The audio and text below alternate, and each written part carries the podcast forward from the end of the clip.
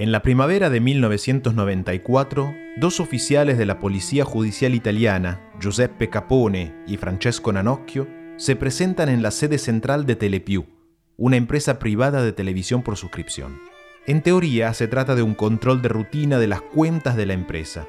El que recibe a los oficiales es Salvatore Sciascia, responsable fiscal de Telepiù, que antes de la inspección invita a los uniformados a almorzar. En la comida, entre chistes y sonrisas, Yasha pide que la inspección se haga de manera amistosa. A cambio de la gentileza de los dos oficiales, entrega un sobre con 25.000 euros. Unas semanas más tarde, el capitán Nanocchio es encargado de inspeccionar otra empresa, cuyo jefe contable es nuevamente Yasha, y avisa a un nuevo recluta de 20 años que se prepare para recibir un jugoso regalito. Pietro Di Giovanni, el inexperto y tímido recién llegado, da la alarma a sus superiores, y una vez llegado el sobre con otros 20.000 euros a manos de Nanocchio, lo arrestan. A partir de ese simple y tan infrecuente gesto de un joven recién llegado a las fuerzas de seguridad financiera italianas, comienza una de las investigaciones judiciales más importantes de la historia de Europa. La empresa que corrompía a los inspectores del fisco pertenecía a Silvio Berlusconi que mientras todo eso se desarrollaba, acababa de convertirse por primera vez en el primer ministro de Italia.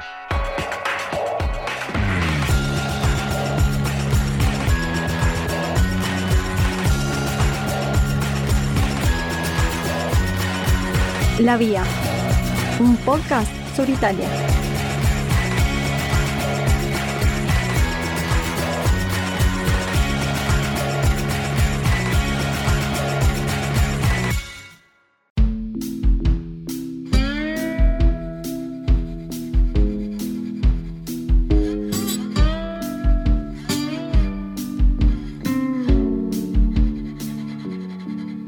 Berlusconi gobernó Italia durante 3.340 días no consecutivos, que sumados dan aproximadamente nueve años, el periodo de gobierno más largo de la historia republicana de Italia. Además, es uno de los hombres más ricos de Europa. Según la revista Forbes, cuenta con un patrimonio personal de 6.300 millones de dólares, siendo el séptimo hombre más rico de Italia, seguido en el ranking por los hermanos Rocca, dueños de la empresa ítalo-argentina Techint.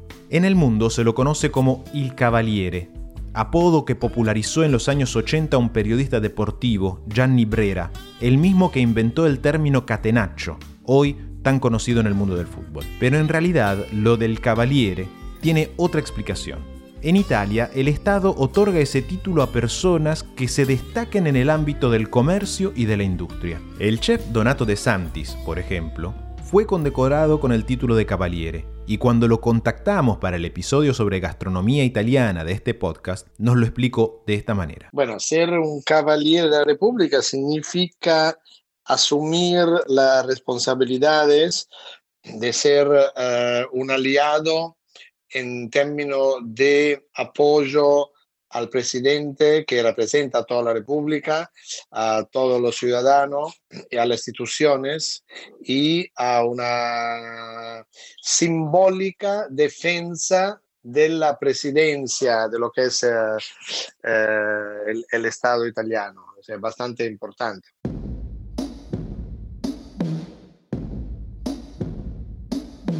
Berlusconi fue nombrado Cavaliere en 1977 pero tras la condena definitiva por fraude fiscal de 2013 y todos los escándalos que le siguieron, renunció públicamente al título. A pesar de lo que parece, Berlusconi no nació exactamente en una cuna de oro. Sus padres pertenecían a la clase media de Milán, muy golpeada por la Segunda Guerra Mundial, y él se largó en un principio a una carrera de cantante en los cruceros. Pero pasados los 25, su padre le hizo poner los pies en tierra, literalmente y movió sus contactos para conseguirle los primeros préstamos que le permitieran fundar una empresa constructora. En realidad, los contactos con financistas suizos que tenía el padre no alcanzan para explicar la fortuna que amasó Berlusconi en esos primeros años, y el origen de esas primeras inversiones es aún hoy un misterio.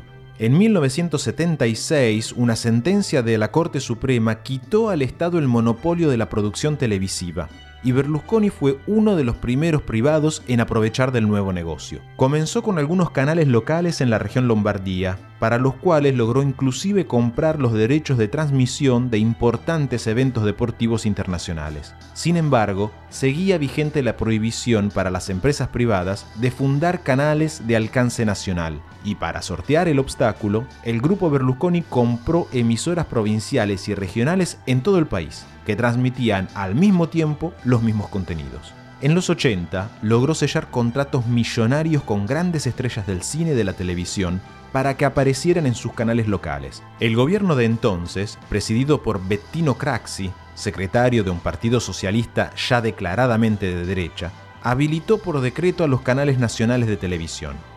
Ese fue el comienzo de una de las características claves del éxito de Berlusconi, lo que se llaman leyes ad personam. Cada vez que el sistema legal representó un obstáculo para sus intereses o un riesgo para él mismo, lograba que las leyes cambiaran a su voluntad. Hasta los años 80 eran otros los que modificaban las leyes para él, pero en la década de los 90 las cosas cambiaron. Se agravó hoy el escándalo de corrupción que conmueve a Milán y complica la ya difícil situación política italiana. El fiscal investiga un sistema de corrupción en el que florecía la complicidad de varios políticos milaneses y numerosos empresarios.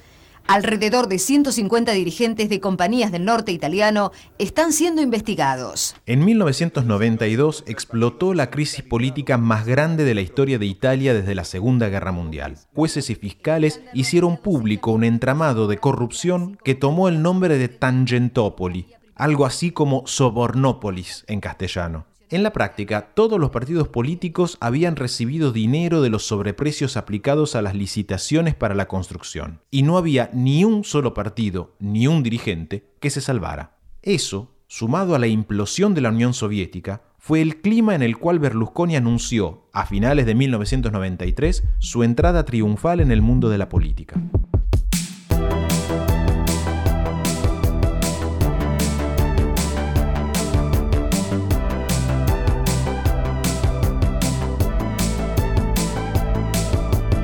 Sus cartas de presentación eran ganadoras. Sus tres canales privados habían renovado el mundo de la televisión con programas de entretenimiento, conductoras en bikini y un mundo de canciones y sonrisas. El club de fútbol que había comprado en 1986, el Milan, no paraba de ganar competencias nacionales e internacionales, y en cada festejo, Berlusconi se aseguraba que apareciera su imagen. Hasta el nombre del partido que fundó en 1994 retomaba un cántico de fútbol entonado cada vez que jugaba la selección italiana.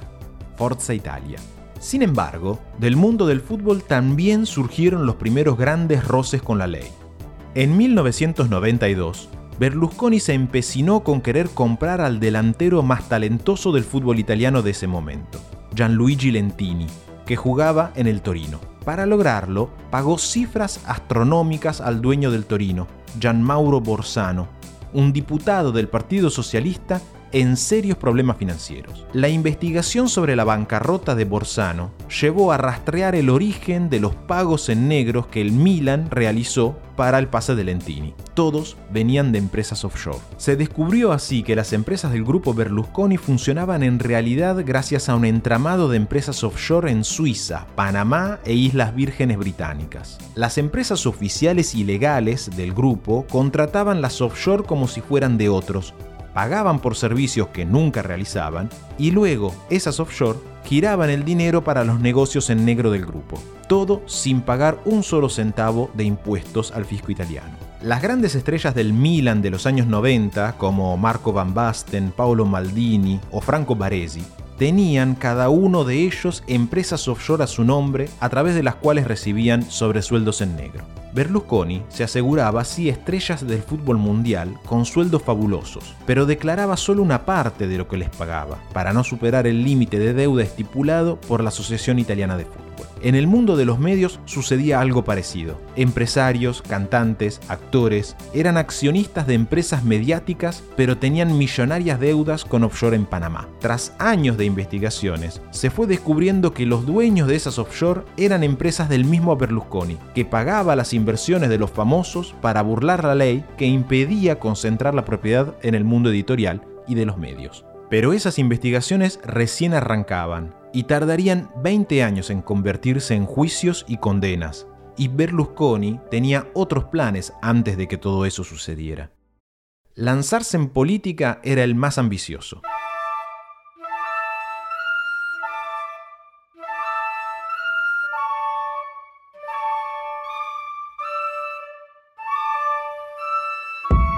En ese país devastado por los escándalos de corrupción de los partidos tradicionales y una crisis económica generalizada, Berlusconi representaba la gran renovación, la apuesta liberal y ganadora de los 90. Estrellas del espectáculo, jugadores y exjugadores del Milan aparecían en sus canales de televisión pidiendo a los italianos que apoyaran la nueva apuesta de Berlusconi. Para la mayoría de los electores desilusionados, la ecuación era simple. Si gestiona el Estado como gestionó su imperio, vamos camino al éxito. Berlusconi, de alguna manera, fue el primero en capitalizar la bronca antipolítica en Italia para convertirla en votos. En su primera elección como candidato, Berlusconi ganó cómodamente y se convirtió en primer ministro. Se presentaba como un liberal moderado y planteó una campaña electoral basada en su imagen y en una serie de eslogan muy simples. El amor vence al odio, somos el partido del amor, un millón de puestos de trabajo, menos impuestos para todos. Esa primera experiencia en la cumbre del poder, sin embargo, duró muy poco. Para poder gobernar en Italia, el sistema parlamentario obliga a generar coaliciones entre un partido mayoritario y otros partidos menores. En esa ocasión, Berlusconi, acostumbrado a ser el patrón de estancia, no mantuvo las promesas de federalización que había hecho a sus socios de la Lega Nord, de los cuales hablamos en el segundo episodio de este podcast y debió dimitir tras una fuerte crisis de gobierno. Hasta 2001 se consolidó como jefe de la oposición a los gobiernos de centroizquierda. Fue en ese periodo que se comenzaron a investigar sus intentos de corromper jueces y sus relaciones con la mafia. A un mes de las elecciones generales, Silvio Berlusconi quedó otra vez envuelto en un escándalo de corrupción. Los fiscales de Mani Pulite, Manos Limpias, tienen en la mira a su grupo Fininvest y la principal denunciante es la novia del jefe parlamentario de Forza Italia. En enero de 1996, la justicia italiana abrió una investigación sobre las relaciones de Berlusconi y su secretario personal, Marcello Dell'Utri, con la Cosa Nostra siciliana. Según los investigadores, el contacto se había producido 30 años antes, cuando Dell'Utri, en sus ratos libres, trabajaba como entrenador de un equipo de fútbol amateur, el Athletic Club Bacigalupo, en Palermo. Ahí conoció a Vittorio Mangano, que para entonces era un joven matón de la familia Portanuova, afiliada a la mafia siciliana.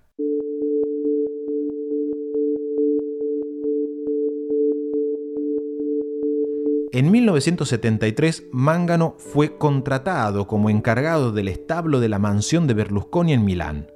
Según se reveló más adelante, Cosa Nostra buscaba afianzar sus negocios en el norte de Italia y Del Lutri puso a disposición los negocios y contactos de Berlusconi para ayudarlos. La justicia demostró que entre 1975 y 1992, el mano derecha de Berlusconi, Del Lutri, pagó religiosamente hasta 100.000 euros cada seis meses a la mafia. Sin embargo, la vinculación directa del Cavaliere con las organizaciones mafiosas nunca pudo ser probada en sede judicial. Mangano murió en la cárcel en el año 2000 sin delatar a nadie, y Del Lutri recibió dos condenas por un total de 20 años de prisión por asociación mafiosa. Ante los jueces, Berlusconi siempre negó todo y públicamente definió a su asistente como un héroe, víctima de una injusticia propiciada por jueces comunistas. Las togas rojas, como él mismo las llamaba, fueron una de sus obsesiones durante toda su carrera política. Según Berlusconi y su partido, los obstáculos para el crecimiento en Italia siempre fueron los impuestos y los jueces de izquierda, que impedían a empresarios honestos como él y Del Lutri de expresar todo su potencial. Y con ese discurso de fondo logró ser reelegido nuevamente para el cargo de primer ministro en 2001.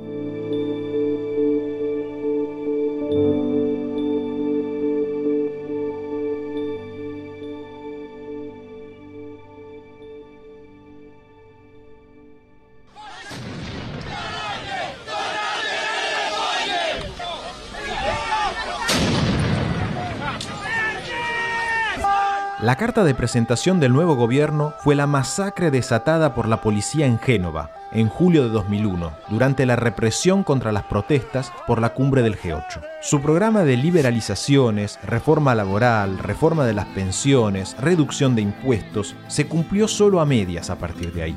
Todas las promesas de los 90 pasaron a un segundo plano y las prioridades de su acción de gobierno fueron dos secundar a los Estados Unidos en su guerra permanente contra el terrorismo, incluyendo el envío de militares italianos a Afganistán e Irak, y la aprobación de las famosas leyes ad personam, para evitar justamente la cárcel. En los cinco años de gobierno, Berlusconi logró aprobar 38 reformas en ámbitos tan dispares como el código procesal, los delitos financieros o la inmunidad de los cargos públicos. Logró, por ejemplo, instaurar el secreto de Estado sobre una mansión de su propiedad en Roma, para evitar que fuera allanada y redujo los años necesarios para la prescripción de buena parte de los delitos que se le imputaban. Forza Italia era en realidad un partido empresa, comandado por Berlusconi como había hecho con sus compañías. Los dirigentes del partido eran por lo general abogados y directores de las empresas del grupo Berlusconi, devenidos en diputados y senadores, como por ejemplo Salvatore Sciascia,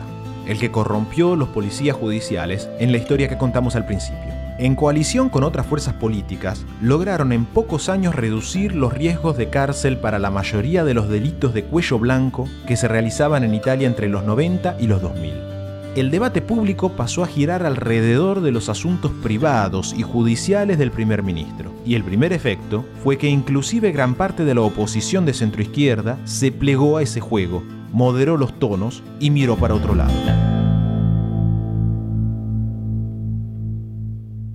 Ese fue el periodo en que surgieron nuevos proyectos políticos. Quienes decían que entre Berlusconi y la oposición de centroizquierda ya no habían diferencias, que eran cómplices que solamente recitaban la parte de contrincantes, encontraron un líder en el cómico Beppe Grillo, que en 2009 fundó el Movimiento Cinque Stelle, que desde 2018 es el partido mayoritario y de gobierno en Italia. Pero esa es otra historia que ya contaremos pronto.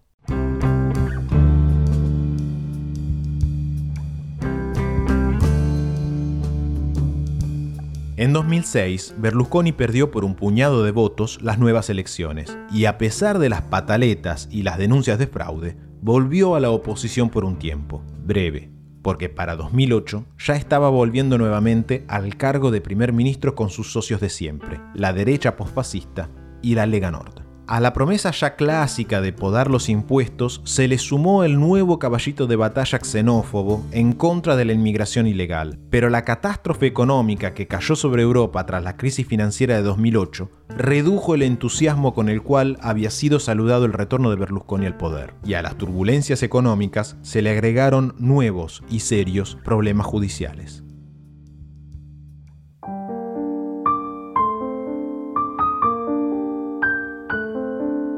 El caso más relevante en este periodo empezó el 27 de mayo de 2010, cuando Berlusconi aún ejercía el cargo de primer ministro. Esa noche, la policía de Milán detuvo a una chica marroquí, Karima El Marouk. Tenía 17 años y no llevaba documentos. Desde la comisaría, Karima avisó de su arresto a Michelle Conceição, una brasilera dueña de la casa a donde se hospedaba, y a los pocos minutos, el jefe de la policía de Milán recibió el llamado del mismísimo primer ministro. En lugar de ir a un hogar para menores, la joven Karima fue entregada a la asesora del partido de Berlusconi. El primer ministro se defendió diciendo que había ejercido presiones para una liberación discreta pero fuera de la ley, creyendo que Karima fuese en realidad la sobrina del entonces presidente egipcio Osni Mubarak y quería evitar un escándalo diplomático. El caso generó clamor en los medios y la justicia tomó cartas en el asunto. Se descubrió a partir de ese episodio la existencia de una red de prostitución que hacía llegar decenas de chicas, la mayoría extranjeras y muchas de ellas menores de edad, a fiestas sexuales organizadas por el propio Berlusconi en su mansión de Arcore, a pocos kilómetros de Milán. Las investigaciones comprueban que en esos dos meses habían sido contratadas por lo menos 33 chicas,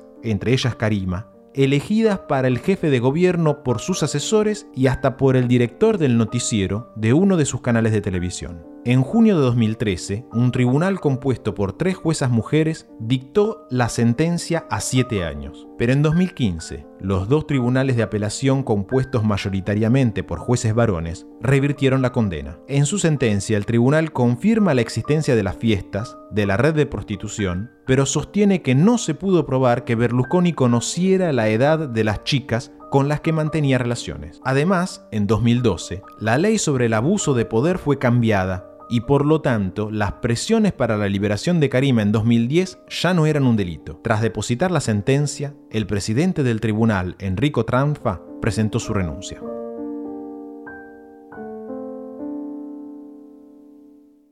El último gobierno de Berlusconi, más allá de sus escándalos personales, no andaba nada bien.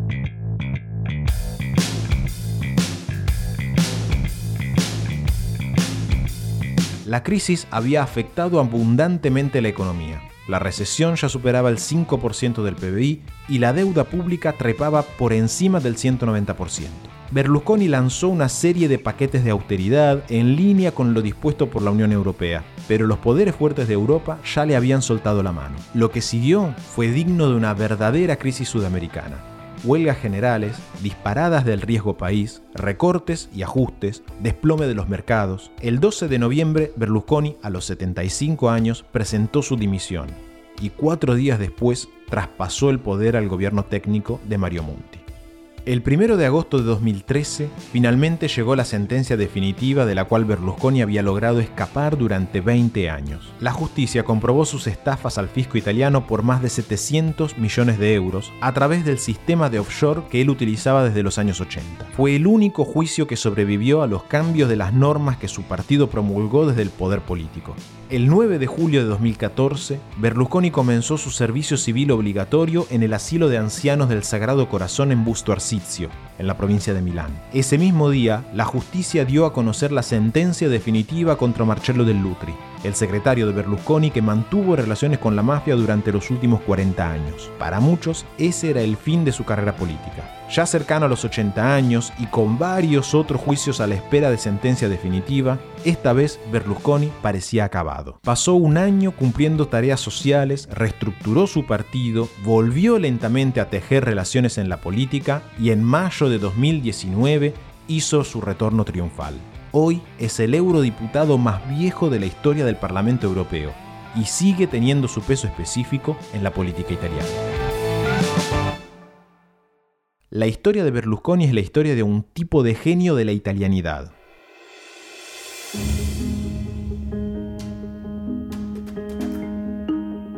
En su caso, toda invertida en generar dinero para sí, para otros y a toda costa. Inclusive cuando para sostener semejante maraña de negocios y garantizarse impunidad es necesario hacerse del Estado y modificar a propio antojo todas las reglas. Podríamos decir que durante 20 años Italia bailó al compás de los antojos de la genialidad de Berlusconi.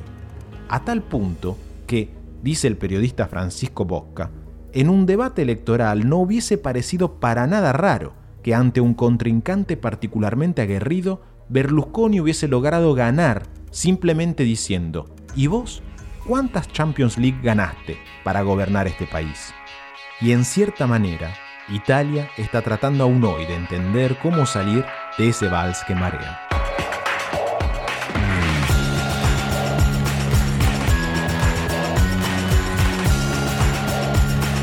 La Vía. Producción y realización Federico Larsen. Locución de artística Amanca y Silva. Signore e signori, È tutto per oggi. Vi auguriamo buonanotte. buonanotte. Buonanotte. Buonanotte.